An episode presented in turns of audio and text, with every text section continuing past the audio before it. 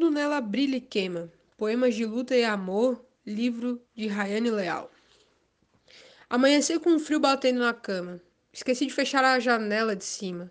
Ando esquecendo algumas coisas. Parte delas sem querer, outras porque preciso.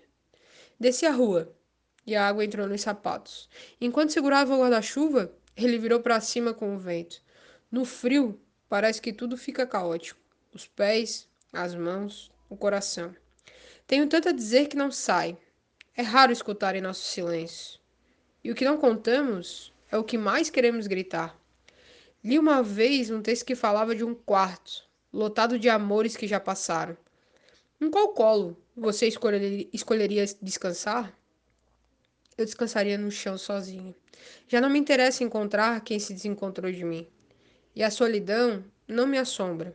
Me faz boa companhia. Eu sei que é foda, mas uma hora a gente aprende a se mandar antes, de, antes que tudo se quebre e a desacontecer antes que nada aconteça.